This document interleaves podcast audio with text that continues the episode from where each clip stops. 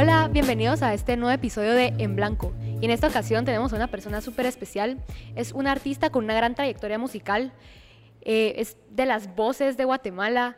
Eh, está en una de las bandas también más conocidas de Guatemala, Malacates. Y es una persona perseverante y también creativa e innovadora. Así que estamos súper contentos de tenerte. Bienvenido, Ay, Francisco. ¿Cómo estás? ¿Te gusta que- hombre, bien contento de estar aquí. Bien contento, así decimos en Bien Colombia. contenta, sí, sí, sí, sí, sí, sí, bien Bien contentísimo. contento, buenísimo. No, la verdad es que sí, muy emocionado por estar aquí con ustedes. Quiero agradecerles porque eh, de veras bien chilero su, su, su podcast. Está Gracias. Muy bien hecho. Gracias. Me, me encanta ver que en Guate se están haciendo cosas interesantes y, y que, y que la gente se emociona, ¿verdad? Que cuando Sí. lanzan cada episodio la gente le, Ajá, se como- emociona. Buenísimo. Sí, como que sí, cabal, como que uno trata de jalar y todo. Cabal, Buenísimo, es, sí es lo...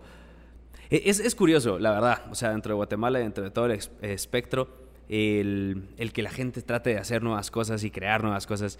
Y mm, bueno, para empezar, tenemos una ronda de preguntas rápidas. Ok. Como para ir agilizando y todo, todo. Para ir calentando motores. Para ir Cabal. calentando motores. Y digamos, ahorita lo que nosotros queremos es conocer, ya sabemos, eh, Páez, que así te conocen, aunque te gusta que te digan Fran, ¿verdad? Fran, Sí, les voy a explicar por qué. Lo que pasa es de que Francisco es bien largo. Entonces, en el colegio toda la mara me decía, vos paes, vos paes. Claro. Entonces yo dije, pero ¿por qué? Y ya me quedé pensando un día, pero ¿por qué no me dicen Francisco? Si así me llamo. Es obviamente, pues en el colegio eh, la costumbre de hablarle uno de, pero eso, eso perduró hasta después. Entonces yo dije, es porque Francisco, muchas sílabas. Sí. Entonces dije. "Ah, vamos a resumirlo, Fran. Entonces ahí quedó. Ah, bueno, sí, sí, sí. Por eso lo pusimos ahí, eh, Fran. Sí. De una vez les advierto cómo llevar el cartelito. No, no, mentira, no, mentira, no, mentira. Pero digamos, aquí nos interesa saber también tu historia como persona, como artista, pues ya hemos escuchado eh, algunas entrevistas sobre eh, cómo, has, cómo empezaste con la banda y cómo empezaste tú descubriendo tu voz y todo, que también pues te vamos a, a pedir que nos resumas un poquito, pero ahorita pues queremos saber un poquito más sobre tus gustos, sobre ti. Entonces, empecemos con Va. la primera pregunta. Entonces, a ver, ¿cuál es tu artista favorito de Guatemala actualmente?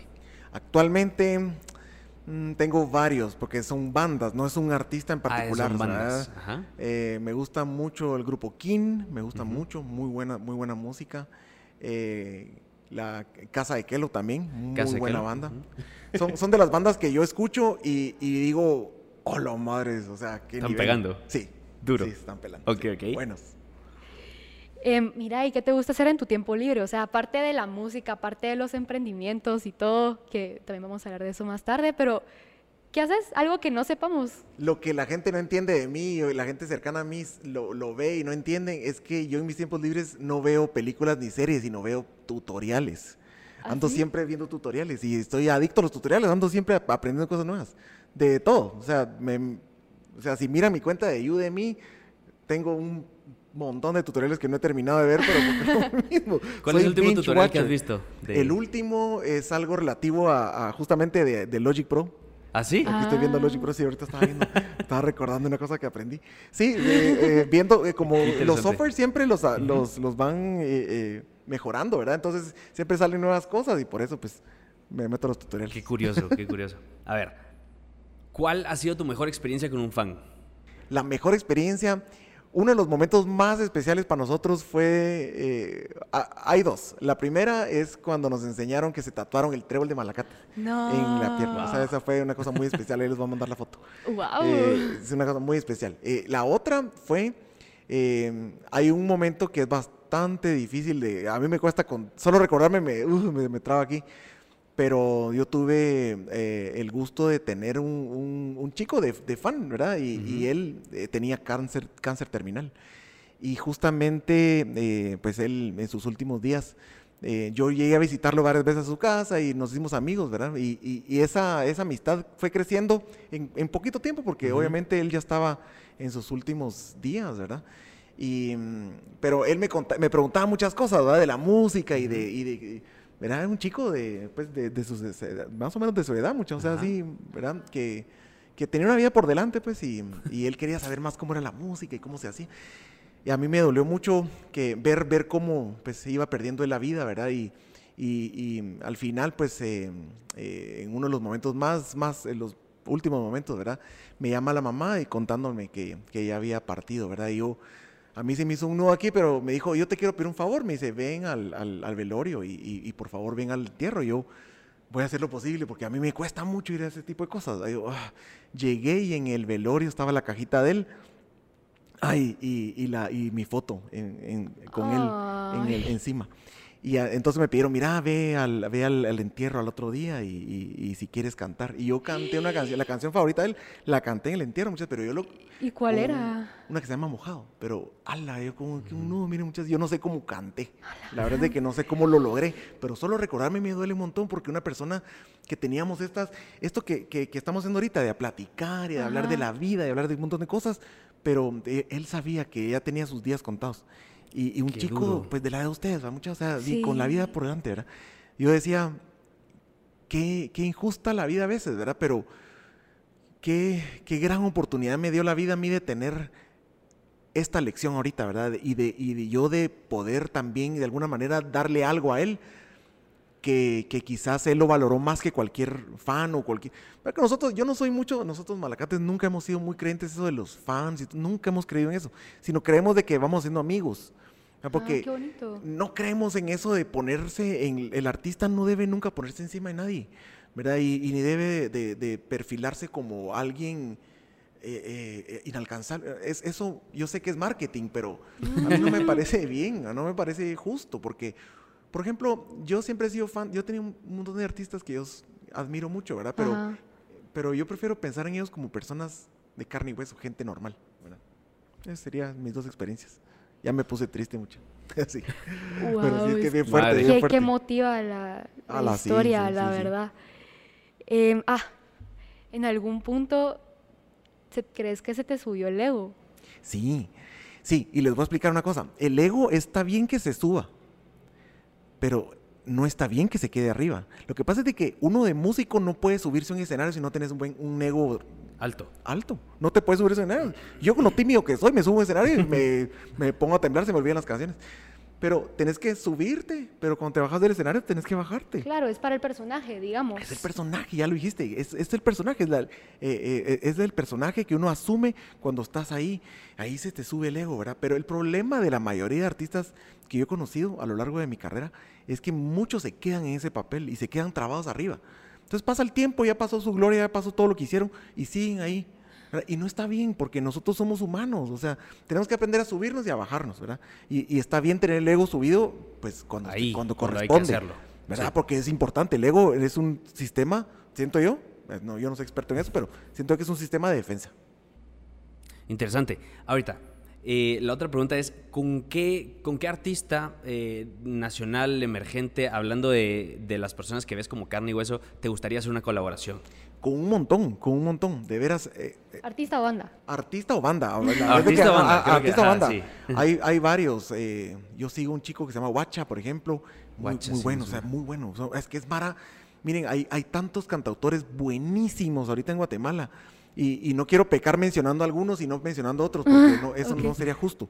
Pero, pero quiero decirles que ustedes no tienen idea el gran talento que he descubierto en Guatemala uh -huh. en los últimos años. O sea, he descubierto a la Mara que yo digo, o sea, si yo algún día me creí buen compositor y buen cantante, esta Mara me supera, pero por 10. Y yo digo, ojalá que, ojalá que hagan muchísimo más de lo que nosotros hemos logrado, porque, porque sí se son lo merecen. gente que se lo merecen y van a proponer algo al mundo, ¿verdad? Sí, entonces yo, yo cada vez que oigo gente talentosa, yo me quedo, wow, o sea, y, y, trato de compartir sus cosas y todo para que la gente los conozca un poco, pero sí son muchos, la verdad. um, y otra pregunta así, ¿cuál es como tu gusto culposo de música que escuchas o tal vez algo que no esperaríamos que escucharas? Ok, ok, la música infantil. ¿Ah? La música infantil es de las cosas que más me gustan del, del, del mundo. Es lo que más, de los que más, es, me gusta tanto la música infantil que hice un blog que le dedico como dos horas diarias al blog. Se llama cancioncitas.com por si quieren verlo. Y ahí hago okay. reseñas de las canciones infantiles. Y me encanta, me encanta la música infantil. Lo que pasa es de que la, yo he descubierto que la música infantil tiene todo lo que, o sea, una canción cuando pega en un grupo infantil es porque es una buena canción. Y, y, y ¿por qué? Es porque los niños son bien puros en su, eh, y, y, escuchan las cosas como son. Y los, cuando ya estamos viejos, nosotros como que le ponemos muchos filtros. Uh -huh. Entonces cuando uno descubre una canción infantil buena, es como una joya, es como, wow, ¿qué es lo que hay? me gusta estudiarlas, ¿verdad? Y ver por qué le gusta tanto a los niños esta música, ¿verdad? Es, es como mi culpa. Qué interesante, si es, si es, Guilty pleasure. gusto- Ajá, la, gusto la mejor culposo, canción infantil que has escuchado. De, la, de, de toda la vida. Sí. Las mejores, las mejores para mí son las de Enrique y Ana, Ah. las de... Sí, es genial. ¿Verdad que son buenos? Son buenísimos, No. Eran buenísimos, era mi- mi- mi- eran los meros meros de mi infancia. Eh, también, bueno, obviamente las, las de eh, las de las de Cri Cri, ¿verdad? De Francisco, Ah. de- del maestro Francisco, Ajá. que él es para mí uno de los mejores compositores que ha habido en el, en el mundo, ¿verdad? Ok, ok. Bueno, entonces em, pasemos ahorita ya a la parte un poquito más profunda. A ver, a ver. Eh, contanos un poquito, así en resumen, tu historia. ¿Cómo Bueno. empezaste con la música y así? Fue una tarde de verano. De... Ah, se me tiraron, se me Estaba tiraron, estaba yo pues, sentado. No, miren, pues la verdad es que yo desde bien chiquito, yo tenía, eh, el, el- obviamente como todos los güiros, tenemos ese gusto por la música, ¿verdad? Y escuchamos una canción y, y sentimos que nos transporta, ¿verdad? Y, que, y oímos una canción que, que, o sea, cuando oímos canciones como a los 6, 7 años, sentimos algo que, que obviamente que nos eleva, ¿verdad? Que decimos, wow. Y yo decía, pero ¿qué, cómo y cuándo se hace una canción? ¿Quién hace una canción y de dónde sale una canción? Yo a los 6, 7 años me preguntaba eso y decía, ¿cómo hacen los compositores para componer canciones? ¿Qué, qué tienen que tener? Entonces dije, me, me voy a dar la tarea a componer música. Yo a los 6, 7 años agarré un cuaderno y me ponía a hacer dibujitos con ositos y estrellitas para hacer mis propias partituras. Yo no sabía nada de Ujú. música, ¿verdad? Y tenía un tecladito que mi papá nos había comprado. Y ahí me ponía a hacer mis experimentos. Entonces, eh, eso fue el inicio de, de la música, ¿verdad? Yo, yo quería descubrir cómo se hacen las canciones. Entonces dije, no me voy a morir sin hacer una canción. Y, y dije, a los 13, 14 años, dije, voy a empezar a aprender a tocar guitarra.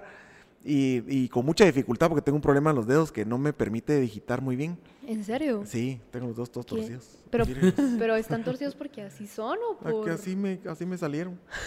así me salieron. Todos Sí, torcidos mis dedos, ¿qué? sí. Eso para que miren. Y me cuesta, y se me traban los dedos. O sea, estoy tocando y se me traban los dedos. Pero desde niño. Ahí para que miren ahí. la- ahí, ahí que miren el. Sí se puede. sí se puede. La cosa es de que yo siempre quise tocar guitarra, pero como guitarrista, pues nunca la hice muy bien, ¿verdad? Y, y yo dije, no, mi onda es hacer canciones. No me importa ser un gran virtuoso, yo quiero hacer canciones. Y empecé en ese rollo y luego pues aprendí que, descubrí que, que tenía que cantar, ¿verdad? Y para hacer canciones y poco a poco pues la vida me fue llevando, ¿verdad? Pero el gran obstáculo que tuve desde un inicio fue que siempre fue muy tímido. Entonces la timidez no me dejaba, yo me subía a un escenario y cantaba de espaldas, pues la gente se reía, ¿verdad? Ajá. Y obviamente, pues, de después de muchos intentos fallidos, hice como 16, 17 bandas, imagínense. Un montón de bandas, hice, sí, ajá. fundé y algunas, pues, que, que me invitaron, ¿verdad? Pues Malacates ya nace de, de- de esos últimos intentos. Dije, bueno, ya me está graduando en la U, dije, voy a ver si hago algo con la música, así como para, como last resource, así como ya lo último, ¿verdad? Si no, ya me voy a dedicar mejor a la arquitectura. Sí, ya veamos a qué hacemos a, aquí. a la arquitectura Ajá. de lleno. Y, y, es, y, hemo- y heme aquí 25 años después. Wow, ok. Sí. Eh, escuchando, pues investigando sobre ti, vimos un video donde tú decías que tú te inventaste tu voz para Malacates porque se parecía mucho a, Sí, al de Alush al- Nahual. al de Alush. Sí, Lo que pasa es de Ajá. que siempre fui muy fan, soy, sigo siendo fan de Alush Nahual, ¿verdad? Ah, pero pero. Álvaro, Álvaro Aguilar tiene una forma muy peculiar de cantar y yo cantaba como él. O sea, me- siempre me Sí, gustó tanto ajá. como su, su voz, todavía me sigue gustando mucho su voz, una voz muy linda. Que yo, lo, yo, yo, o sea, yo sin como pensarlo mucho, cantaba igual que él. Y mis amigos me decían, no, me tenés que hacer tu propio estilo. Entonces, con- cuando empecé Malacates, yo me senté y dije, no, si vamos a hacer algún proyecto, tengo que diferenciarme. Y esa es la primera lección de marketing. Muy bien. Diferencia, diferenciate, ¿verdad? Y, y- y sé diferente, busca algo diferente, no hagas lo mismo de todos. ¿Qué tengo que hacer? Dije yo. Tengo que buscar cuáles son mis fortalezas y mis debilidades de mi voz, las debilidades de mi voz. Primero, mis debilidades no era tan afinado. Ay, le hacía ganas, pero no era tan afinado. Bueno, vamos a, a arreglar eso. Fortalezas, tengo un rango vocal alto. Y empecé a escuchar la música que me gustaba, ¿verdad? Empecé a juntar, a oír a Marc Anthony, por ejemplo. Y dije, voy a robarme de Marc Anthony este vibrato. Voy a escuchar de Gwen Stefani, me gustaba esto. Ok. del cantante de Café Tacuba me gusta esto, de Ajá. Shakira me gusta esto. Y empecé a mezclarlo todo y empecé a practicar en mi casa solito, mientras me bañaba, practicando, haciendo una voz. Y poco a poco me fue saliendo hasta que llegué al ensayo un día y empecé a cantar así todos, ah, qué, qué, qué chilero te sale la voz así. Qué, qué rara, qué, Qué raro, está curioso. bien. Ajá, sí, sí. Pero esa no es mi voz, mi voz verdadera la están escuchando ahorita. Esto es, esto es mi voz verdadera. Ajá. No, pero la, la, eh, la voz Sí. la hice, pues la, la, la diseñé para diferenciarme, ¿verdad? Porque sabía yo que si no me diferenciaba, pues eh, si iba a sonar igual que Alush, no íbamos a llegar a, a mucho, ¿verdad? Porque pues ya hay un Alush Naval, ¿verdad? Madre, es que, o sea, eso veníamos platicando con, con Mili. Diseñar una voz. Ajá, eso es complicado. Madre, o sea, eso sí es. Y con la que te sientas identificado Control. y que vaya con tu personalidad Ajá. y todo, o sea, Y, y Y- lo que dijiste tú del, pers- del, del personaje que uno asume también tiene que ver con mi voz, ¿verdad? Porque, por ejemplo, yo tengo otros proyectos, ¿verdad? Yo, Ajá. yo tengo otros proyectos musicales, por ejemplo, tengo uno en la iglesia, tengo uno con otros amigos, que es más como rock progresivo. Y, y ahí canto un poco diferente, ¿verdad? Pero, pero obviamente ya mi personaje central es el de Malacates, entonces ahí me quedé con, con esa claro. voz. ajá. Y, y parte de todo esto, digamos, que empezó con la personalidad, hablando de, de esto, ¿cómo lograste vencer la timidez o cómo te chipeás para, para subirte a un escenario y decir, bueno, ahorita ya soy Francisco Páez de Malacates y ya no soy eh, el tímido que, que está abajo? Lo, lo bonito de, de la música es que te empodera y, y- y tener un micrófono en la mano también te da como cierto, como, como no sé, como que te, te, te da esa energía que, que necesitas para, para vencer esa timidez. Por ejemplo, si uno se sube, yo no sé si les pasó a ustedes, pero cuando les, a mí me tocaba dar una charla en el colegio o en la U, me ponía a temblar, me, me daba mucho miedo, pero Sí. me subí a un escenario y agarré el micrófono y yo sabía que lo que estaba haciendo lo hacía con el alma, pues, y con... Entonces me empoderaba. eso hacías me- catarsis de cierta forma. También es una catarsis, es exactamente, es una catarsis porque entonces obviamente todos tenemos un montón de issues y un montón de cosas detrás y una vida con un montón de traumas grandes y mini traumas que hay que sacarlo, ¿verdad? Y la música te ayuda. Escuchar música te ayuda, pero hacer música y cantar es como 100 veces más. Entonces es Curioso, bien bonito, por eso les, les aconsejo que aprendan a cantar. A todos les digo, aprendan a cantar mucha. Tratamos de hacer el intento, o sea... Sí, no- nosotros nos conocimos en un coro. Ah, ¿de veras? Ajá, sí. Ah, yo quiero irlos U. cantar. Yo quiero irlos Pero, pero yo canto cuando... No, hombre. Cantamos cante. contigo. Vamos, vamos a cantar juntos, vamos a cantar juntos. ahí Hacemos está. segunda voz Ahí está, ahí está, ahí está. Vamos Va, a cantar va. juntos. Va. Em, ustedes ya más de 20 años juntos como banda. 25, sí. Y yo me acuerdo que tú dijiste que los primeros tres años fueron los más complicados. Sí. ¿En algún momento pensaste en tirar la toalla? Uy, a cada rato, como cada 10 minutos.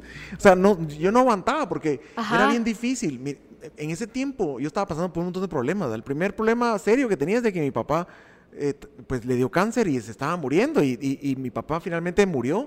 Ah, Y, y obviamente la responsabilidad que dejó ese vacío, ¿verdad? Tan grande, pues obviamente había que, había que trabajarlo y había, había que hacer mil cosas que no estaba yo acostumbrado a hacer. Y, y obviamente pues se me tenía mucho, pues como muchas dudas si seguir o no en la música, ¿verdad? Porque es una carrera que es- se mira muy linda desde afuera, ¿verdad? Y Ya y cuando ya Se ve reconocen al glamurosa y artista todo, pues. famoso y todo. La vida de La rockstar. vida del rockstar. Sí, es- eh, y es divertido porque es una carrera bien bonita donde uno comparte con amigos y, y estás viajando, conoces mucha gente Sí, sí, sí. y estás haciendo lo que amas, ¿verdad? Y o sea, qué rico. ¿va? Pero es una carrera que tiene mucha incertidumbre y esa incertidumbre es difícil manejarla. Y los primeros, yo creo que los primeros 15 años fueron más, los más difíciles. No, son mentiras. Los Ah, no. primeros, los primeros 3, 4 años fueron los más difíciles, la verdad. Madre. Sí, no, son mentiras. Los primeros 3 años. Nosotros que está haciendo esto y... 15 años. No, no, no. Los primeros dos, tres años fueron difíciles. Y- Después ya no. Digamos, después de lo de tu papá, tú siendo el hermano pues más pequeño, ¿verdad? Sí, Porque sí, sos sí. el más pequeño de cinco hermanos. Eh, ¿Qué te apoyó? ¿Te apoyaron tus hermanos, tu mamá? Eh, ¿Cómo fue eso? Mira, mis, mis hermanos siempre, yo tuve siempre la dicha de tener eh, her- hermanas y, herma- y un hermano que siempre me apoyaron, que siempre como que creyeron en mí, ¿verdad? Tu- tuvieron esa, esa, esa virtud de, de- de aplaudirme y, y- y de, y de siempre como echarme la, la upa, ¿verdad? Como que, ah, te salió re bien, no sé. Pero yo, la música la quería tomar como algo muy mío y donde no quería que se metiera nadie en mi familia, ¿verdad? Y, mi familia se enteró que yo cantaba hasta que una vez estaban viendo Canal 5, un canal No. que usted- ustedes no conocieron. Y, y estaba viendo Canal 5 y, ¡Ey, ese es Francisco! Y yo estaba cantando en un show ahí. Y, y hasta ahí se enteraron que yo cantaba y tocaba, pues, o sea, ellos no sabían. Yo todo lo hacía Hombre. escondidas, sí. No quería que se metiera nadie, quería que fuera algo mío. Sí, pues sentías que como que podían decir ahí una recomendación o algo así. Que se metieran, porque es que los hermanos, obviamente, los hermanos pequeños que se meten de chutes a decirme, mira, vos debes hacer esto así, así. Yo no quería que nadie se como metiera. es el chiquito, digamos. Ajá, como que ayudar al... chi- a la- A la Cabal. gran. Wow. Y digamos, va, ya sabemos que quisiste tirar la toalla y todo, pero ¿qué fueron esas cosas con las que tú dijiste, voy a seguir adelante a pesar de todas las complicaciones que tuve? Lo que más me, me animaba a seguir diariamente era la música en sí, porque yo a la música sentía que le debía algo y sentía que había una necesidad de, de hacer nuevas canciones, ¿verdad? Y eso todavía lo tengo ahora, pero es- era diferente antes, ¿verdad? Yo sentía que había que aprovechar el tiempo y había que aprovechar cada minuto de la carrera porque no sabías en qué momento salía una nueva canción, ¿verdad? Y, y- y Sí. puede salir un gran éxito o una canción horrible, pero salían canciones, ¿verdad? Y, y yo a eso me dedico, pues la verdad es que yo soy compositor y, paso la vida cantando, como dice una canción. A ver, yo creo que dentro de todo eso, dentro de todas las 17 bandas a las que, que hiciste, eh, yo creo que eras como la goma porque eras el más motivado a querer hacer esto, por lo mismo de que la, la música es una... eh, es complicado porque sí es, es, es duro, pero tiene buenas recompensas. ¿Y, tú qué crees que los hizo estar tan juntos todos estos años a Malacates Treble Shop? Lo que nos ha unido más es eh, el deseo de, de hacer canciones. Yo creo que eso nos une. Y que nos, no, o sea, como que nos eh, admiramos el uno al otro. Yo admiro mucho a, a mis compañeros, ¿verdad? Ellos son, ellos son grandes músicos, son, tienen virtudes que yo no tengo, ¿verdad? Entonces, creo que nos complementamos bien, ¿verdad? Y ellos también me admiran a mí por algunas razones, ¿verdad? Y, Por y- algunas razones, y- tal vez. eh, Pues no sé, la verdad no sé, no sé, que lo digan ellos. Pero yo, yo sí los admiro mucho a ellos. Entonces, esa admiración que nos tenemos, ¿verdad? Es como ese cariño de decir, a la gran, yo quisiera eh, estar cerca de esa persona porque es, es, es, es muy pilas, es, es grandioso. Ok, ok, ¿verdad? sí, como esa, esa gana de querer juntarte con algunas personas que decís me hacen bien y creo que les puedo hacer bien. Sí, Ajá. esa sinergia bonita, ¿verdad? Ajá. Y Sí. eso sucede en, en- en- en- o sea, con las amistades, obviamente, ¿verdad? También, y, y lo lindo que ustedes tienen también como novios, ¿verdad? Que, que esa sin- sinergia que está, que está, que- que está unida por el amor también. Entonces, bonito, porque tienen esa, esa onda de, de construirse el uno al otro. Y, y a la vez también pro- proponer algo. Miren, este proyecto más lindo, ¿verdad? Entonces, Ya son cosas eh, que bonitas, son cosas bonitas que también suceden en- entre amigos, o sea, ¿verdad? Es, es una relación diferente, pero, Sí. pero es, es como también una suerte de matrimonio por ahí, ¿verdad? Cabal, eso, eso quería saber, digamos. To- o sea, todos hacían las canciones juntos. ¿O cómo era el, el proceso de la creación de una canción de Malacates? Usualmente yo llego con una idea, agarro la guitarra y empiezo como a charrangarear y se me sale algún- alguna idea por ahí. Y luego pues la transformo como en algo más sólido, como una frase o, o una estrofa o un coro. Y generalmente yo consulto con Jacobo, Jacobo el trompetista. Él Ah. es un gran músico y él sí es músico de, de veras. Yo, yo soy músico de mentirías. Porque él sí estudió, ¿verdad? Él es graduado de, de una universidad, de- de- él tiene una maestría en jazz y otras cosas muy No, elevadas. Guau. Es un músico muy, muy completo y, es, y tiene otra maestría en pedagogía musical. O sea, es una, una persona muy, muy académica, igual Lionel también y también Chofo. Ujú, sí. Pero eh, llego con Jacobo y Jacobo me dice, no, no, mira, metámosle esto, metámosle. Entonces ya como construimos juntos, ¿verdad? él es el, él como que pone la nota, eh, él como que pone el, el- el toque profesional, ¿verdad? ¿Y la letra? La letra generalmente la hago yo, ¿verdad? Pero es porque, muchachos, ¿y la letra? Ay, ahorita la voy a hacer. Sí, yo no me puedo creer que hayan escrito ni un centavo en 15 15, minutos. minutos. Sí, como 15 minutos. Esa historia fue diferente porque eso fue con Pioy, que fue el fundador de Mala- uno de los fundadores de Malacates, que fue el fundador también de Bohemia Suburbana. Y nos sentamos y, y estábamos platicando. Y yo le digo, mira, le empecé a contar unas cosas que me habían pasado el fin de semana. Y me dice, mira, ya cállate. Me dice, trabajemos en la canción.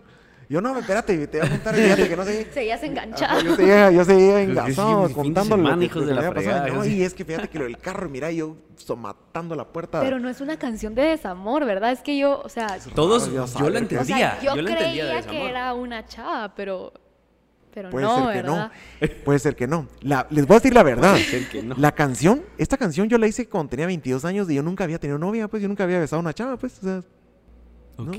22 años. ¿Qué edad tienen ustedes, mucha? Eh, 21. A la vaina, o sea, imagínense. pero él tiene 25. Yo tengo 25. Ah, bueno, pues yo tenía 22 años, entonces imagínense, era un, era un, pues, era un, era un joven, era un, Jo- Un adulto joven. era un adulto joven, ya iba a decir un chavito, la- pero no, no, no, era, era un adulto joven, era muy responsable. Pues la cosa es que a los 22 años yo ni siquiera había tenido novia muchas y entonces yo hice la canción pensando en saber en qué. La cosa es de que estaba contándole el chisme a este mi cuate y me dice, ¿sabes qué? Cállate ya, me dice, deja de hablar. Concentrémonos con esta canción y empezó a tocar, ¿verdad? Entonces le dije, ¿sabes qué? Te voy a contar lo que yo, lo que te quería contar, te lo voy a contar encima esta- de esa canción. Y empezó, se quedó, pucha, y empezamos a escribirla. en 15 minutos ya la habíamos terminado. Es que qué increíble. O sea, increíble. estábamos hablando la fecha en que salió esa canción. Ojalá, sí. Sí, Y 97 le nosotros todavía Yo, yo no había la. No conocemos. nacido, ¿no? Pues, y todavía. Todavía la nosotros escucharon. A la madre. eso, todavía la cantamos como un himno. Ajá. De veras, sí. qué chilero, no sabía.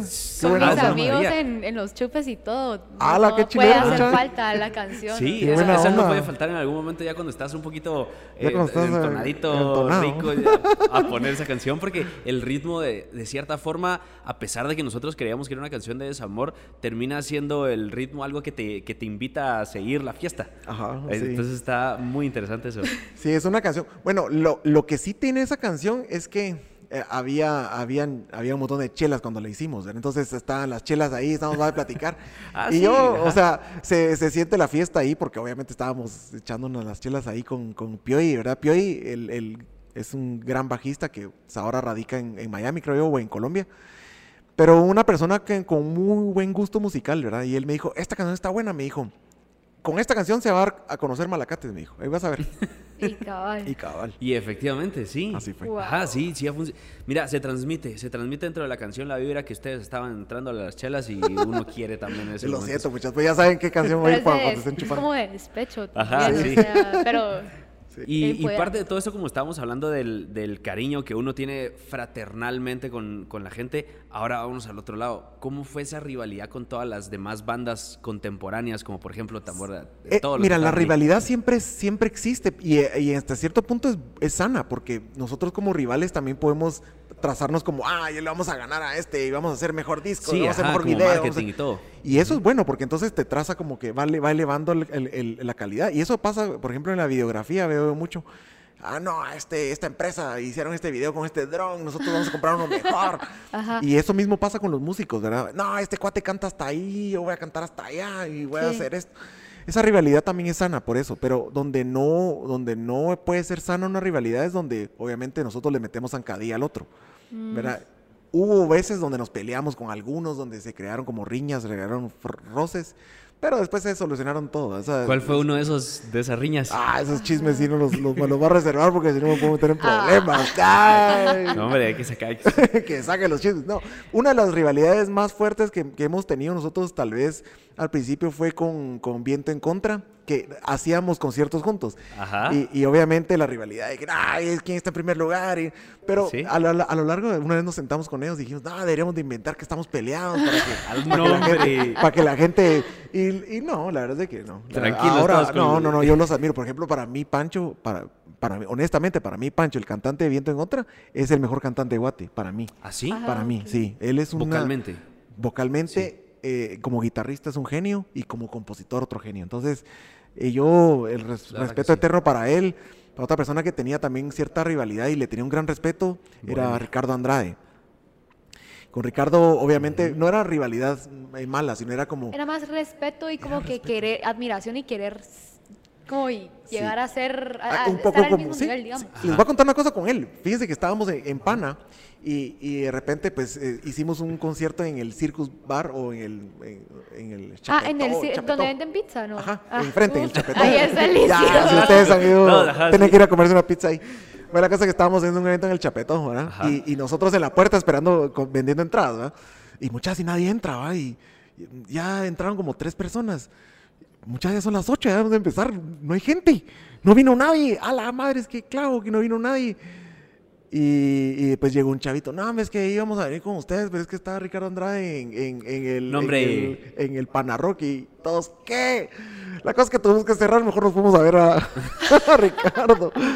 Era- entonces, ese tipo de rivalidades, ¿verdad? Que ver que alguien es superior en muchas cosas a uno, también lo hace a uno decir, no, yo quiero hacer mejores canciones también. A ponerse Como- más vivo Ajá, también. exacto, ajá. Eso de rodearte con personas que te obligan a crecer, pero en el sentido bueno y también en el sentido de, de reto, porque al final es lo que, lo que buscamos de cierta forma. Eh, qué curioso, qué curioso eso con, con lo de Ricardo Andrade. Eh, voy a meter una cosa bastante interesante que se me vino a la cabeza a ahorita con lo que estabas diciendo. Sí, porque es, a ver, hay varias formas de ser el edificio más grande de la ciudad. Uno es construyéndote para ser el edificio más grande y la otra es derrumbando a los que tenés alrededor. Pero si te construís como el edificio más grande, eventualmente va a venir otro y así vas a tener que ir subiendo. Lo que vas a hacer va a ser una ciudad increíble. Así es. Y, y lo que pasa es que en la música, eh, al principio uno, uno como artista se, se confunde un poco y, y va creyendo que, que la música se trata de, de logros. Después cuando va pasando el tiempo uno se da cuenta que la música no se trata de eso, sino se trata de conectar con las personas. Y no importa que conectes, conectes con dos, tres personas, lo importante es conectar con, con esas personas bien, o sea, tener eso de que haces una canción y que alguien te responde y diga, ala, esa canción cambió mi vida, o con esa canción conocí a mi esposa, o con esa canción tal y tal, ¿verdad? El soundtrack de sus vidas. Ajá, ser digamos. parte del soundtrack. Eso es más válido que, que vender mil discos o estar en la cima como lo están ahorita grandes artistas como Bad Bunny, por ejemplo. No, O sea, que la gente aspira a eso y dice, no, yo quiero ser famosísimo. Después te das cuenta que no es eso. La música es compartir, la música es hacer, es construir. Es tratar de construir un poquito en un mundo donde la mayoría está empecinado en destruir. ¿verdad? Y dejar algo constructivo, dejar algo bueno. En un mundo donde todo es violencia, destrucción eh, y, y- y rivalidades y competencias desleales. No, no, la música es, es hacer algo bueno y, y si le gusta a una persona, enhorabuena. Y si no le gusta a nadie, pues te lo disfrutaste tú, ¿verdad? Y Te yo creo que sirvió eso es- para ti Ajá. también. Lo lograste sacar. te sirvió. Exacto, exacto. Y digamos, tu sueño se podría decir que no fue tanto fama, dinero, volverme así tan, tan No. famoso. ¿Cuál fue tu sueño? ¿Cuál es tu sueño? Sigue siendo hacer canciones, ¿verdad? Y descubrir qué hay detrás de las canciones, qué es lo que, qué es lo que hace que nuestros espíritus vibren con ciertas canciones, con ciertas cosas melódicas, armónicas, rítmicas. ¿Qué es lo que hace que, que el ser humano y las personas te- seamos tan sensibles a la música, ¿verdad? Y, y eso ha sido mi, mi gran motivación, porque si alguien dice, no, ustedes lo único que quieren es hacer dinero, entonces me hubiera dedicado a otra cosa, pues. o sea, Cabal. yo soy arquitecto, hubiera tal vez haciendo edificios de veras me hubiera ido mejor. pero no sé, pero no, no es eso. O sea, mi motivación más grande es, es hacer canciones, ¿verdad? Y, y, y de hecho, ahora mi motivación es ya no solo hacerlas, sino ayudar a otros a hacerlas. Ok, ¿verdad? ¿y Entonces, cómo, cómo los ayudas, digamos? ¿Cuál- ¿Cuáles Tengo- son los proyectos? Tengo varios amigos y amigas que se han acercado a mí a que, a que les dé tips y todo, ¿verdad? Eh, tengo ahora, abre un blog por si lo quieren visitar también. Se llama Ujú. escribir, escribircanciones.com, se llama, todo por si quieren ir. Y ahí Ok. hay algunos tips, ¿verdad? Para hacer canciones. Obviamente, pues, lo- en lo que me da tiempo escribo, ¿verdad? Pero eh, mi idea es, eh, es construir eh, una red de amigos, ¿verdad? Que, que podamos irnos ayudando el uno al otro a descubrir canciones y hacer canciones nuevas. ¿Verdad? Porque yo veo que la música, al final de cuentas, es colaboración, es, eh, la música es amor a la vida, ¿verdad? Y mientras nosotros tengamos vida, nosotros tenemos que hacer lo que amemos, ¿verdad? Y hay gente que se dedica a otras cosas y tiene mil que hacer en, en su día, pero llegan a su casa y agarran la guitarra y sienten, se sienten liberados de todo. Y eso es lo que yo quiero enseñar, ¿verdad? Que la, que la música sea ese, ese, esa catarsis que te decías, ¿verdad? Ok, ok, va. Hablando de catarsis y todo esto, vamos a tomar una pausa creativa. Órale. Y, a ver, ¿tú has escuchado el juego Te Pelaste? Ah, ¿Sí? diga, sí, Este- no, este. No. No. este. no. Va, No, es, casi es un sí, juego no, que, hizo, que hizo una casa mm, de, de juegos de Guatemala que se llama El Almirante. Wow, qué pilas, qué genial. Ajá, y este juego es para reírse, o sea, es para Buenísimo. partirse la risa porque tiene todos los chapinismos y tiene un montón de cosas Ah, que, que eh, los chapines normales entendemos, Ajá. digamos, eh, no sé, Netobran o cosas así, Ajá, sí, sí, sí. que tiene dos tipos de tarjetas. Tiene la tarjeta blanca que tiene una palabra cualquiera Ajá. y tiene una tarjeta roja que es la que se saca y hay que llenar con las, con las tarjetas blancas el espacio o llenar de lo más chistoso pelado o lo que sea, la tarjeta roja.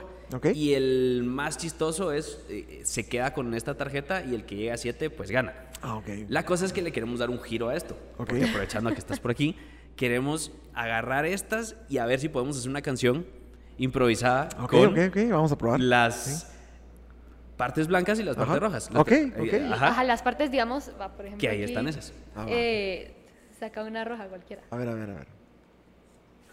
Y, y- y le puedes dar la vuelta para. La, la podemos leer todos. Ah, bueno, Sí, bueno. sí, sí. la- la- Ahorita la sí leo vamos a cambiar las cosas. Ajá, para La ver. leo, va. Sí, sí. Dice, nadie lo dice, pero todos quieren. Va. Ajá, exacto. Ok. Ahora, una blanca. Ok. A ver. ¿Y ¿Qué dice? Canciones de Arjona. Ah, mira, ¿ves? Ah, Ajá, pues. va. Va, entonces, digamos, eh, podríamos hacer. Digamos, eso, eso es una frase. Ajá. Podríamos hacerlo con. Unas cinco frases, a ver cómo sale alguna canción. Va, Listo. entonces. Va. Elegí cuatro más de estas, a ver.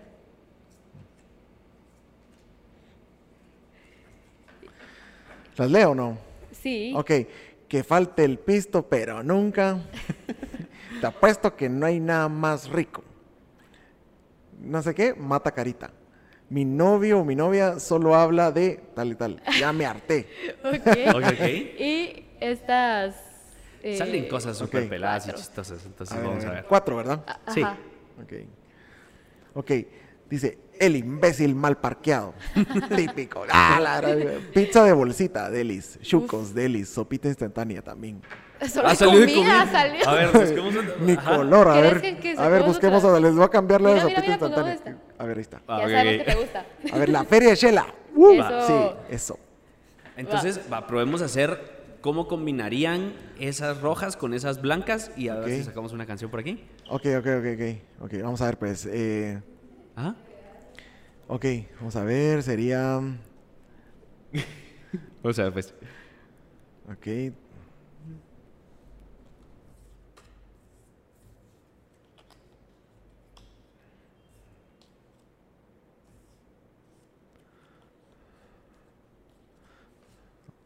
Ok, por ahí va la cosa. Ok, entonces sería que nunca falte el pisto, pero nunca la feria de Shela. Dice, apuesto que no hay nada más rico que los chucos. Y... Vamos a ver. Pizza bolsita mata carita. No, no, no. Eso no va. ¿Podemos, podemos ver. Ajá, pues, Busquemos otra, las busquemos otras, otra. podemos ver las otras. A ver, a A ver. da- te La- cambio la esta por- es la que. Ah, Mira, esta. a ver, a ver. Esta fue la que cambiaste. Queda- Ay, sí. El olor a viejito. Tinder, ok. Tinder mata carita. y hay Tinder aquí en Guate. Yo, yo, yo- la verdad es que yo de Pues, eso sí no sé. yo Pero te sí hay, yo Si no- esa aplicación, sí. Sería, sería bueno hacer algún día un algún... Tinder específicamente de Guatemala, sí, un Tinder De guate, pero... que- De artistas, para que Ah, sean eso está interesante. Ah, Para que los, los cazadores de. De talentos se De y- talentos. ajá, sí. Eso sería muy buena idea. Sí. Eso ser- siempre, siempre he querido hacer. ¿Saben qué? Falta en Guate que sí sería lindo tener un, eh, un espacio abierto, gratuito, un lugar así lindo donde se puedan hacer eventos todos los días, todas las tardes. Imagínense, un como parque donde se la Mara llegue a Ah, tocar. ok, como que cualquier persona mic. se pueda subir y... Exacto, a declamar o a hacer teatro. Siempre Ah, organizado, Eso estaría ¿verdad? loco, sí. Eso estaría re Sí. lindo, la verdad. Sí. A los inversionistas, por favor, presten atención a País. Ministerio de Cultura y Deporte. Sí, al ministerio también. Bueno, ahí está, más o menos. Vamos a ver, pues. Ah, va, va. Ah, pues. Ok. Mire, para hacer una canción, lo primero que, lo primero que debemos de ver, ¿verdad? Es eh, eh, lo, lo primero que yo reviso antes de, de empezar, ¿verdad? Cuando hago una canción, es obviamente qué es lo que tengo a mano, ¿verdad? ¿Qué, qué, qué tipo de melodía debería de aplicar? Y ahí va un poquito a la- de la mano el tema del ritmo, ¿verdad? Porque, por ejemplo, no es, no es lo mismo hacer un reggaetón, ¿verdad? Porque me ha tocado componer reggaetones, como a, hacer una balada, una balada rock pop, o Ujú. hacer incluso una cumbia o un ska, ¿verdad? Que es lo que nosotros hacemos Ajá, ¿qué es lo que... sino buscar como eh, un, un motivo melódico, ¿verdad? Entonces, por la fregadera que es esto, me suena más como que debería ser algo más como cumbiesco. Ajá. Ajá, sí, sí, Sí, sí. más fregón, ¿verdad? Sí, no, sí, no sí. tan, Punchis, no tan, ajá, Como ajá, bonito más- tan que... profundo. no tan No. profundo, ¿ah? Como... Nadie lo dice, pero... Ok, ok. Ok, pode- podemos... Estoy basándome en la primera frase que encontré, ¿verdad? Ajá, sí, sí, Entonces, sí. eh, me gustó porque tiene muchas sílabas. Entonces, eso, eso me gusta. Que, Ok, ok, Porque me está- permite ah, jugar con el ritmo, ¿va? Soy... Nadie lo dice, pero todos quieren ir. La feria de, la feria de Michela, Michela. Ok, ok. La, la, la, la, la, y nadie lo dice, pero todos quieren un poquito. Quieren comerse un chuco hoy. Por ahí va. Entonces, ahí vamos construyendo. Entonces, eh, podemos empezar por ahí, como que esta sea la frase ancla, ¿verdad? Nadie lo dice, pero todos quieren. Ajá, ok, Y ok. ahí podemos ir buscando otra, aunque no estén acá, pero, pero por ejemplo, nadie lo dice, pero todos, todos, to- nadie lo dice, pero todos quieren. Nadie lo dice, pero todos quieren. Ajá. Ahí está. Nadie lo dice, pero todos quieren estar en este podcast como yo. Ah, ya le haciendo jingle. Ah, ya tenemos. Nadie ya- lo dice, nadie lo dice, pero todos odiamos al imbécil que está siempre mal parqueado. Pínchale las llantas, por favor. Nadie lo dice, pero todos se les antoja un chuco de vez en cuando. Ay, ay, ay, ay, ay. Y nadie lo dice, pero. Pero que, a ver qué mata carita. A ver. Eh, La música y la guitarra mata carita. la Tocar música guitarra y cantar mata carita. Ajá, ajá. Es. A la madre, eso está Eso. Por ahí, increíble. va, por ahí va la cosa, sí. Ajá. Pero la idea, la idea de construir una canción así, basada en una, en una frase, es que nos quedamos anclados como en esa frase y vamos como construyendo frases, frases, frases. Y al final un coro, ¿verdad? Entonces, ahora ayúdenme ustedes con el coro. Va, va, va, ¿Para qué se les ocurre? me voy a levantar. Va. Vamos a ver. eh, Podemos, agarremos el coro de Te pelaste. Te pelaste. Eh, A ver qué rima con pelaste. Ahora, ahora hablemos de rimas. pelaste. ¿Qué, qué rima con Cagaste. pelaste? Te la cagaste. Eh, bueno, todos los verbos riman con pelaste. ajá. La pelaste, Em. la terminaste, la- te pelaste, la fregaste. La fregaste, la. pelaste. La, la, la, la, te eh, te- te- te- Traste. o sea, la idea es buscar una oportunidad de hacer un coro. Entonces, porque eh, tenemos la estrofa. Y el- coro podría ser como: Te pelaste y das a la tataraste. Ah, Te Eh. pelaste y hasta ahora te enteraste. Que no se no lavaste los trastes. Eso es típico ahora, va mucha. No sé, ahí va, por ahí va la cosa, por ahí va la cosa, pero ahora tienen que, ahora tienen que proponer ustedes. Va. Te pelaste Te- y hasta ahora te enteraste. Que con mi corazón jugaste. Qué buena está. Wow, ala, esa está buena, esa está buenísima. Te pelaste hasta ahora te enteraste que con mi corazón jugaste. Ingrata, ingrato también tú. ahí va, por ahí va, pero qué, qué buenísimo. Le pusiste el, el- el- el mero. Ala, estuvo re nice. Ahí me la manda, ahí me la mandan grabada. Pegajosa. Entonces, Nadie como, lo dice. como pueden Ah, ver, es que son bien pegajosas esas canciones. Sí. como pueden ver, eh, estoy usando la frase que más sílabas tiene. ¿Por qué lo hice? Ajá. Porque obviamente ese es parte de mi estilo, ¿verdad? Como jugar un poco rítmico con el ritmo. ¿Verdad? Tratar de... Pero esa es, esa es onda mía, pero cuando me toca componer, por ejemplo, yo trabajo mucho en haci- haciendo música para comerciales y así, tengo que simplificar las cosas porque obviamente no podemos usar tantas sílabas. Ah, sí, es que Sí, haces un tenés- montón de jingles, ¿verdad? Ajá. Wow. ¿Y cuál ha sido tu favorito hasta el momento? Ay, varios, varios. eh, te- hice un jingle una vez que me gustó tanto que hasta lo oía. Me gustaba. ¿En serio? me gustaba, lo ponía en mi playlist y yo, ay, qué bueno me quedó. A nadie le gustó, pero a mí sí. Tú así como bien. Ajá, yo digo, ah, ahí se los voy a matar. no puedo decir marcas aquí porque no nos Ah, patrocinan. Ah, Oh, ok, ok, ok. Tienes Sí, razón, sí, sí, tienes sí. razón. Eh, con- Entonces, ahorita ya pasamos a, a- a la ter- a la cuarta parte del podcast. Ok, ok, ok. Y, y- la última.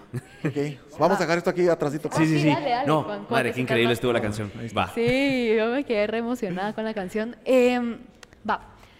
Nosotros tenemos la concepción de que Guatemala es un país en el que no existe mucho el apoyo entre artistas, pero pues tú has estado hablando de que no solo es en Guatemala, sino que es en varios países y que es importante que el apoyo lo, lo, lo siembre uno, por así decirlo. Entonces, es ya es un consejo como más para Fer y para mí, que estamos tratando nosotros pues de, de crear este esto. apoyo. ¿Qué nos recomendarías hacer?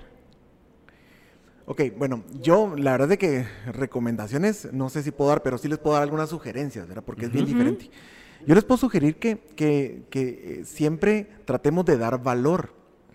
De- debemos, de, debemos de proponer algo que a la otra persona o al otro grupo, a, las- a las otras personas sientan como que le está sumando algo en la vida, algo en la carrera o algo personalmente, ¿verdad? Entonces, por ejemplo, ustedes que tienen este podcast donde ustedes pueden, van a llegar y ca- a cada vez más personas, ¿verdad?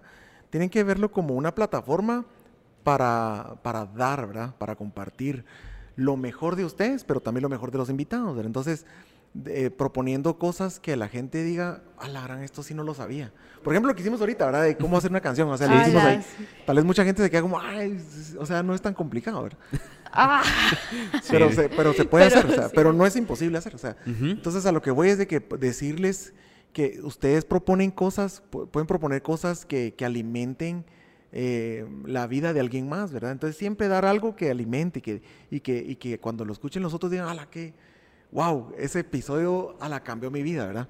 Claro. ¿Cómo lo pueden hacer? Tratando temas que no mucha gente trata, diferenciándose. Lo que les decía al principio, ¿verdad? Yo hice mi voz así porque yo quería diferenciarme. O sea, yo sabía que no tenía chance en- entre un mar de cantantes buenos y mejores Ujú. que yo. ¿Cómo, lo, ¿Cómo iba a superarme? Solo diferenciándome. Entonces, hagan cosas diferentes. Busquen temas que no todos buscan.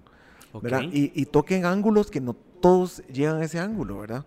No tienen que hacer nada tampoco eh, escandaloso ni nada, sino siempre, simplemente ni rebuscado, sino simplemente buscar la oportunidad en el momento, ¿verdad? Porque, por ejemplo, cuando uno entrevista a alguien, a mí me ha tocado entrevistar gente a veces y yo me quedo, hijo de la madre, yo no sé ni qué preguntar a veces porque tengo, tengo a veces preparado algo, pero eh, eh, veo ya la oportunidad cuando alguien por ejemplo, eh, da una respuesta donde se le llenan los ojos de lágrimas. Entonces uno mira una oportunidad ahí para indagar más y, y- y tocar más el corazón de la persona, ¿verdad? Y, y ver cómo sacar ahí las palabras que, que podrían sanar a alguien más. Porque cuando uno habla de uno, de uno mismo y, esa catarsis y, alguien más se identifica, uno está ayudando a sanar a la otra persona. ¿verdad? E- Eso es en la música. Cuando uno canta algo del corazón, estás ayudando a sanar a otra persona. ¿verdad? Yo, por ejemplo, cuando mi papá murió, yo no podía llorar por él, o sea, no, podía- no, no podía llorar. Yo tenía que usar una canción que se llama Alone Again, Ujú. Naturally, de, de- Sí. es una, una canción muy famosa. again, Ajá, que, ajá, naturally, ajá. naturally, ajá. In a little while from now. Sí. La, cosa de que yo oí la, esa canción para llorar. Y donde dice, donde dice de que el papá murió, ahí lloraba. Y, y yo la usaba para eso, para llorar. ¿Verdad? Y, y, y, o sea, la música te puede ayudar a sanar esa emoción. era como tu lugar seguro. Era mi lugar como donde yo podía llorar tranquilo, porque no ¿Y pude por qué como- no podías llorar? No sé, no sé, Solo como no- que estaba no trabado. Blo- bloqueado. Sí, estaba vez. bloqueado, no, no quería llorar, no sé, duro. era como no querer demostrar debilidad ante la familia, no sé, saber qué era, pero sea Sí, lo sí que es- sea. Mu- Es o sea, a los hombres pues les pasa mucho eso también Sí, que cuesta. Que Cuesta. dicen que no se ven tan hombres a la hora de mostrar los sentimientos, pero es lo que te hace humano. O sea, sí. Sí. poco a poco pues esto ha ido cambiando con, con las generaciones, ¿verdad? Sí, Pero- sí, un hombre debe llorar, de aprender a llorar también y aprender a sacar su, su chai molido y, y de aprender a, a sacar sus heridas, ¿verdad? Porque ese es el problema también de las sociedades machistas, ¿verdad? Desgraciadamente vivimos en una sociedad muy machista, que ojalá que eso se acabe, ¿verdad? Porque eh, nosotros los hombres eh, queremos como que enseñar nuestro lado fuerte y nuestro lado exitoso y pocas veces queremos hablar de las cosas que nos, que nos, que nos duelen, nos- las cosas que nos- lastiman, nos- que- ¿verdad? Y, y de los y de todas las veces que la, la hemos cagado, pues, o sea, pocas veces queremos hacerlo, pero Sí, es súper importante tocar, tocar esos temas porque al final pues es parte de la inteligencia emocional y todo. exactamente. Pues eso les diría yo, entonces saquen, saquen eso eh, y, y difer- diferenciense, ¿verdad? Ustedes con su podcast, Claro. que tienen tan buena producción, pueden hacerlo, ¿verdad? Tienen, Gracias. tienen todo, todo para hacerlo, ¿verdad? Y ahí tenemos ahí un crack ahí, ahí que no sale en la Pues, cámara, sí. muy tímido. pero pero tienen, tienen todo para hacerlo diferente y mejor, ¿verdad? Cada vez mejor. Y obviamente también traten de involucrar gente de afuera, ¿verdad? Porque es importante que, que entrevisten Mara de afuera, de, de váyanse a El Salvador, vayan a buscar gente en Honduras, vayan a buscar... No quedarnos piensa- solo en el mercado. y es que la gente piensa, no, yo quiero entrevistar a un gringo bien famoso. No, hombre, no, no, o sea, o quiero entrevistar a, ¿cómo se llama ese, ¿Quién? ese, eh, eh, europeo que tiene un blog, un, po- un blog en YouTube de millones. La cosa es de que hay miles de no así súper exitosos, ¿verdad? Ajá. Y todos queremos llegar a ellos. Ah. Pero ¿por qué no vamos con el salvadoreño? ¿Por qué no vamos con el hondureño? ¿Por qué no vamos con el, con el chico, la chica que está haciendo algo interesante en Chiapas, México? ¿Por qué no se van a Nicaragua? O sea, no tienen que irse. O sea, tienen que mandar un link, ¿verdad? Y hacerlo desde StreamYard o como sea. Pero la idea es de que vayan a buscar Mara que esté cerca de nosotros, no en los países más evidentes, porque los grandes países están saturados.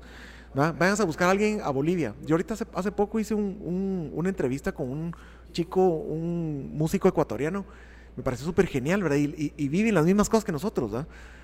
O, o de Paraguay. ¿Y, y por qué no lo hacen ustedes también? ¿Por qué, no se, ¿Por qué no se animan a entrevistar a una persona en Australia? A un chapín en Australia. ¿Y cómo se siente vivir allá? Son cosas diferentes, ¿verdad? O sea, que tratar de salirse del, del- del molde, ¿verdad? Excelente, sí. Muchísimas Vamos a tratar de gracias. hacerlo. Son 20 quetzales por la palabra. ah, sí. Ah, es que como ahora ya con todo y las empresas y todo de marketing Sí, ya. ahora el- ya somos, ya somos, ya somos consultores de marketing. No, de hecho, sí lo somos. Si quieren consultoría, entren a franpaes.com. Franpaes.com. Ok, Sí. va. Y hablando de todo eso, hay una palabra que, que usas bastante en todas las entrevistas y es la justicia. La justicia dentro del gremio de Guatemala, que no te gusta la injusticia y por eso estás buscando la justicia. Y hablando de eso de, del copyright, o sea, mucho se conoce en la calle que sos una persona que defiende el copyright, pero a veces muy duro, muy contundente. Lo que pasa es de que el copyright es un derecho humano. O sea, Ajá. lo que no se dice del derecho de autor y derecho conexo, que es el otro derecho, es que es un derecho humano. O sea, que no estamos hablando de algo que vaya en contra de nadie. Por ejemplo, eh, alguien dice, no, yo quiero usar la música que yo quiera en mi establecimiento y, hay, y nadie me puede decir nada. Ajá. Lo que pasa es que sí puedes usarla, ¿verdad? Pero lo justo es pagar una licencia por ello. ¿Por qué? Porque los creadores de música tenemos derecho a nuestra remuneración porque alguien está utilizando nuestro trabajo para hacer mejor un, un- algo más, como, algo a- más, o sea, como adornar eso. Que, es, Digamos, que es un bar sin música, por ejemplo. Ajá. Entonces, no es que sea muy contundente ni muy radical, pero lo que sí es que defiendo el derecho de autor y conexo como un derecho humano. Y lo eh, de hecho, está dentro de la Constitución como un derecho humano, es un derecho natural y es un derecho que también defienden los diferentes tratados internacionales. Entonces, no es, no es como que, por ejemplo, yo creo también en ciertas partes del copyleft, que es la parte siguiente, ¿verdad? Yo creo que nosotros deberíamos como creadores compartir ciertas cosas, pero con ciertos límites. Pero a la hora de la explotación comercial, yo sí creo en el derecho humano que tenemos de cobrar remuneración porque alguien use, use la obra. Y eso sucede en, la- en las películas. Sí. Claro. Alguien usa tu música, pues que pague el director, ¿no? Sí, porque al final van a sacar de, de ahí algo. Va, por ejemplo, y eso lo haces solo con la- las canciones de Guatemala, solo con los artistas guatemaltecos. No, no, no, con general. todos. Con todos. Con Yo tuve el gusto de participar en la fundación de una sociedad de gestión colectiva que vela por todos, tanto Ajá. los artistas internacionales como los nacionales. Mira, es, es muy interesante. Ahorita eh, vuelvo a agregar eso. Yo estudio Derecho y mi tesis la estoy tirando a, a derechos de autor porque, porque estamos tirando lo del podcast, digamos, eh, la defensa de los derechos de los nuevos medios de comunicación, que estoy tirando eso. Y, y me parece muy curioso que sí hay alguien que se esté volteando por eso, pero al mismo tiempo que estábamos hablando de hay muchos artistas porque me gustaría, por ejemplo, que este podcast creciera y que lo use, que lo tenga que usar, eh, porque de cierta forma también me beneficia porque estoy dándome a a Conocer. conocer. Sí, así es. Ajá. Ese Estás es haciendo tu marca personal. Ajá, Pero- que sí. hablando, que es compartir lo que haya que compartir. Ujú. Ok, ok. Y digamos, como que hay una diferencia, Cal, como tú decías, entre el apoyo y la explotación. O sea, hay una línea delgada entre esas dos, como Sí. cuál sería, digamos. Lo que pasa es de que cuando nosotros usamos una, una obra musical para beneficio nuestro, en el sentido económico, Donde ya, ya, o sea, digamos cuando ya entra la parte de dinero, Sí, ahí es comercial. cuando ya... Totalmente, porque entonces nosotros podemos apoyar a los artistas que querramos, pero una cosa es que yo le diga a Bad Bunny, no, mira, yo te quiero apoyar aquí en mi colonia, eh, eh, te quiero dar a conocer, que buena onda, entonces voy a hacer tus, voy a vender tus discos, Ajá. me va a demandar, pues.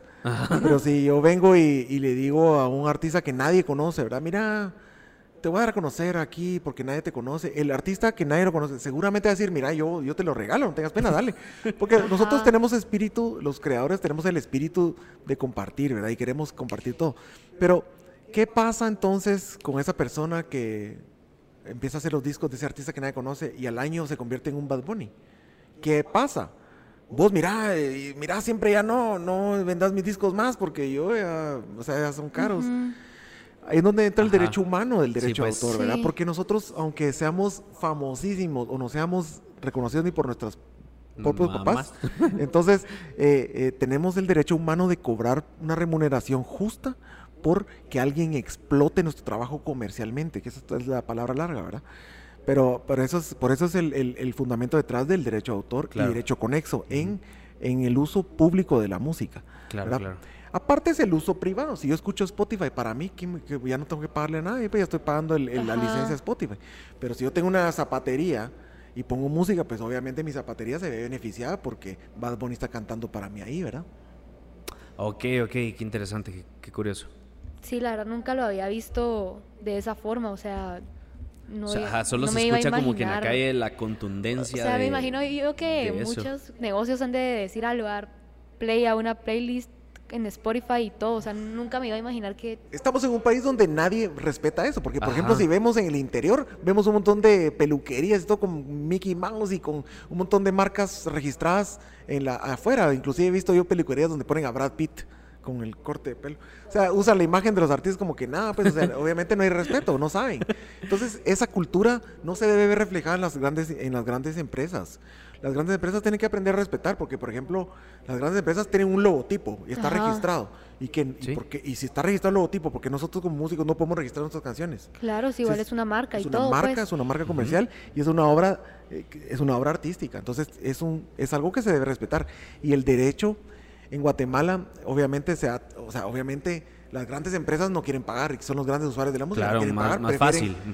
ujú. Es más barato, ¿verdad? No, no pagar y poner la música que querrás, porque no le dan, encuentran el valor a la música. Claro. Pero quiten la música y van a ver el verdadero valor de la música. Un restaurante sin música. Es una sería- ¿Qué hueva, es? o sea, Ajá, ¿quién sí. quiere estar ahí? Ajá. Y digamos, va, en, en las grandes empresas, establecimientos y así, pues es una cosa, pero en redes sociales, así como en TikTok, que utilizan canciones en Instagram, que está... ¿Cómo, cómo miras eso?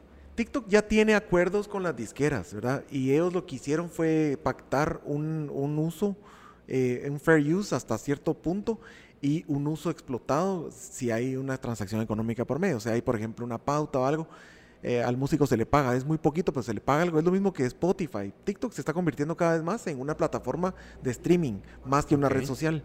Entonces, eh, pronto van a tener su, su plataforma de streaming como Spotify, donde nosotros vamos a poder oír las canciones ahí y ver los videos. Sí, en una suscripción. ¿verdad? Entonces, esa suscripción, obviamente, una parte va para, la, para el De creador. alguna forma un porcentaje iría para el artista. Claro, y ahora claro. en Facebook, por ejemplo, por ejemplo, yo siempre estuve en desacuerdo que Facebook, por ejemplo, usara la música sin pedir permiso, porque la usaba. Ahora ya no, ahora ya te dice, no, no, tú no puedes usar esa canción, ¿verdad? Pero ¿por qué pasa eso? Porque muchas empresas empezaron a aprovecharse de las, de, de las, de las canciones y las usaban para su propia publicidad. Entonces no puedes usar a Bad Bunny o a, no sé, o a eh, eh, Maluma para hacer tus, tus anuncios. O sea, no, tienes que pedir un permiso, ¿verdad? O sea, es lo justo. Ya, ok, ok. Y lo de las radios, por ejemplo, ¿cómo, cómo funciona lo de las radios para meterle Las radios, esa las radios parte? tienen, la ra- supongamos que la radio es una pizzería. La radio tiene una, una eh, materia prima. ¿Cuál es la materia prima de la radio? La música. La música. La música, ¿ok? Entonces la música es la materia prima. Una pizzería paga la harina, pues paga el... Ya, Es como que sí debería ser, porque hasta donde hemos Sí. sabido, muchas radios no usan, no, no, No no, pagan pagan, los- derechos de autor, solo las No. descargan o... No pagan los derechos de autor y no pagan... a la mayoría sí paga el derecho conexo, que es el derecho a, los- a las disqueras. No pagan el derecho de autor, pero ¿por qué sucede eso? Porque las radios se acostumbraron en Guatemala, pero tú vas a, a- a Estados Unidos y las radios pagan. Pues. O sea, tú vas Tienen a pagar. cualquier país y pagan. O sea, en cualquier país se paga. ¿Por qué? Porque la materia, prima tiene un costo. Esa es la verdad detrás. Y digamos, ¿cómo crees tú que artistas nuevos puedan empezar a sonar en las radios? O sea, si tuvieran que pagar a radios este tipo de, de derecho de... Yo, uso. yo diría que la radio no es el camino final para un artista. Yo creo que la radio solo va a poner lo que está trendy ahorita. La Ok. radio solo va a poner lo que está sonando en TikTok, lo que está sonando en Instagram. Yo creo que ahorita el camino de los artistas es Ujú. volver, volverse más trendy a partir de estas interacciones que estamos haciendo con ustedes, de Ok. buscar influencers como ustedes, porque son influencers, buscar, buscar eh, esto que estamos haciendo, esto es lo que debemos hacer los artistas, o sea, esto Yo Ajá. prefiero hacerlo mil veces con todo el amor y respeto a las radios, que los, los amo y los agradezco mucho. Prefiero hacer esto a una entrevista en la radio. ¿Por qué? Porque esto ustedes lo van a curar mejor, lo van a cuidar mejor y me van a, me van a dar, o sea, me- yo me siento súper especial acá y eso es lo que los artistas tienen que ver, que es un valor muy agregado estar acá. Pero una radio le va a dar ponderancia a otros A lo que artistas. esté Claro. sonando, claro. Y eso es el valor agregado que tenemos acá. Y eso es lo que debemos de hacer. Los artistas deben acercarse a, a gente como ustedes para pedirles apoyo, ¿verdad? Obviamente, ahí es donde entra el, el- el tema, ¿verdad? Porque es una sinergia. Ustedes los apoyan, pero también ellos tienen sus fans que los van a apoyar a ustedes. O sea, Y vamos creciendo. Como que va creciendo, juntos. ajá, Y van a los llegar- edificios más. y yo no sé cómo monetizan ustedes, si ya están monetizándolo, pero van a poder llegar a monetizar con marcas. Ajá. Porque van a decir, a la gran puchigas, aquellos tienen, ah, tienen eh, un montón de entrevistas con no sé cuántas vistas y todo. Yo quiero estar ahí. Las marcas van a empezar a llegar con ustedes. Y van a decir, hey, yo quiero estar ahí, ¿cuánto me cobras? ¿Verdad? Y, y van a poder Ujú. cobrar. Entonces, eso es lo que voy, que los artistas también tenemos que hacer estas sinergias. Y no tanto, la meta no es Justo. llegar a la radio. La meta es que la radio llegue a ellos. Esa es la meta. Sí, o sea, y digamos, algo que te quiero decir que admiro un montón de ti es que no solo tenés la parte así artística y todo, sino que sos una persona muy estratégica.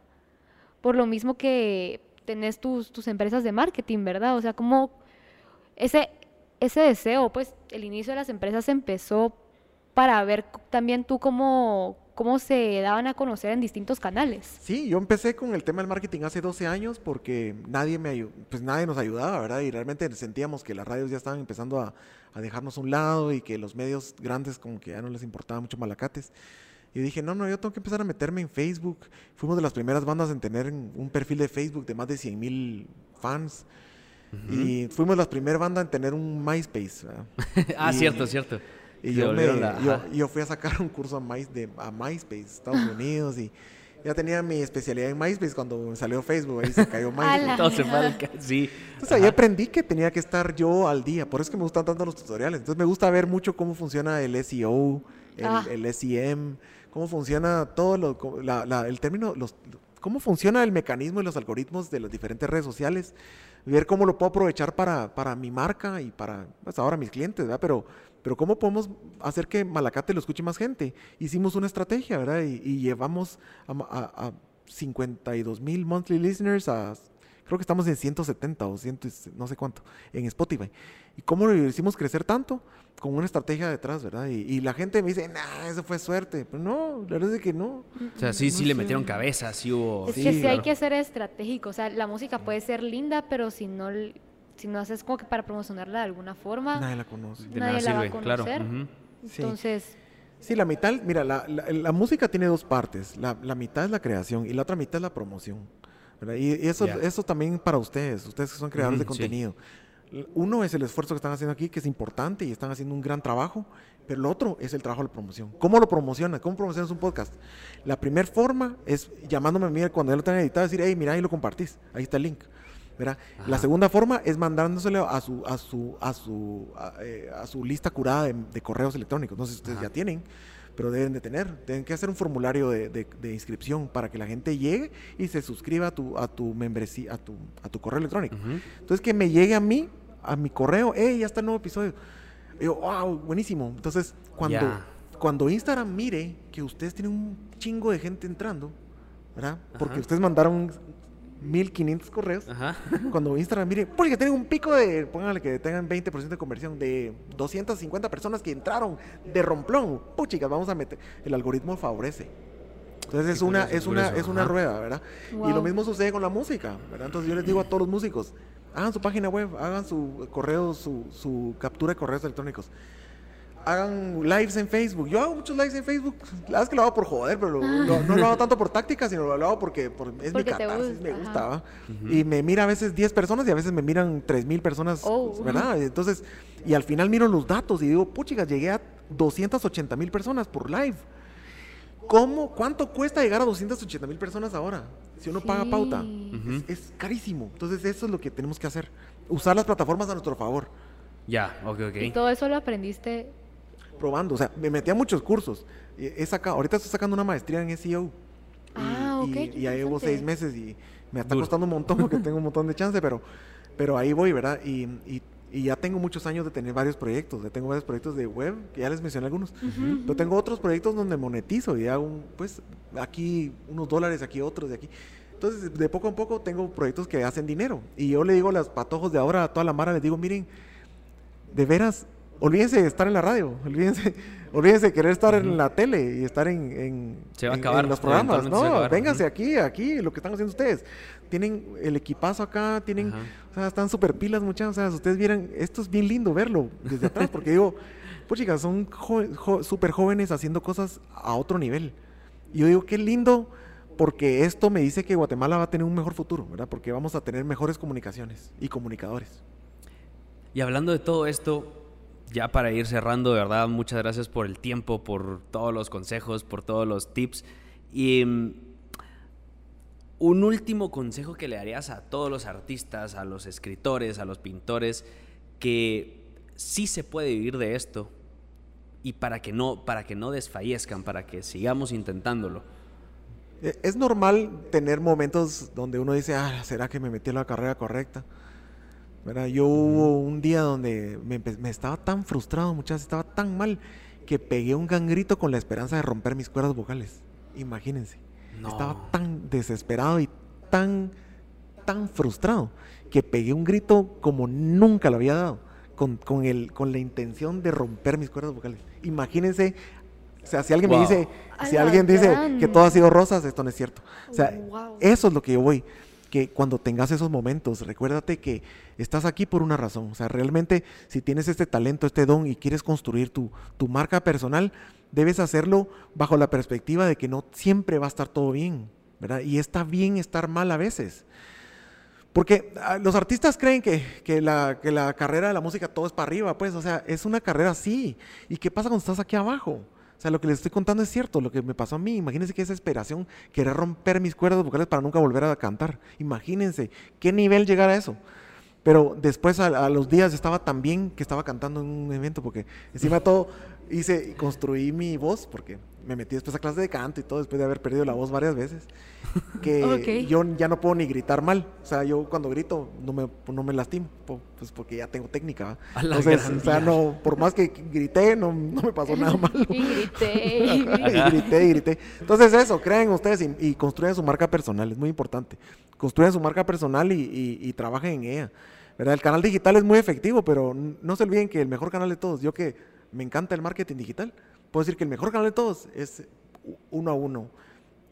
Hagan, hagan webinars en persona y conéctense con personas de verdad. Y los artistas necesitamos eso, conectarnos más con más personas y, y hacer colaboraciones. Desde que me, me, me encantaría que, pues, que me cuenten también qué piensan ustedes, ¿verdad? Que dejen Sí, en los que pongan los comentarios. comentarios aquí abajo y Porque todo. yo sí los sí. voy a leer, yo sí voy a chutear ahí, voy a estar chuteando. Wow, la verdad es que estoy impresionada porque me gusta mucho que tengas todavía ese deseo de aprender. Que muchas veces cuando uno pues va creciendo se va disminuyendo y que seas también una persona autodidacta. Entonces, eh, muchísimas gracias por tu tiempo, también por, por la confianza de, de contarnos las cosas, abrirte y todo. La canción que quedó muy buena. Sí, vamos a hacerle de jingle ahora aquí. Ajá.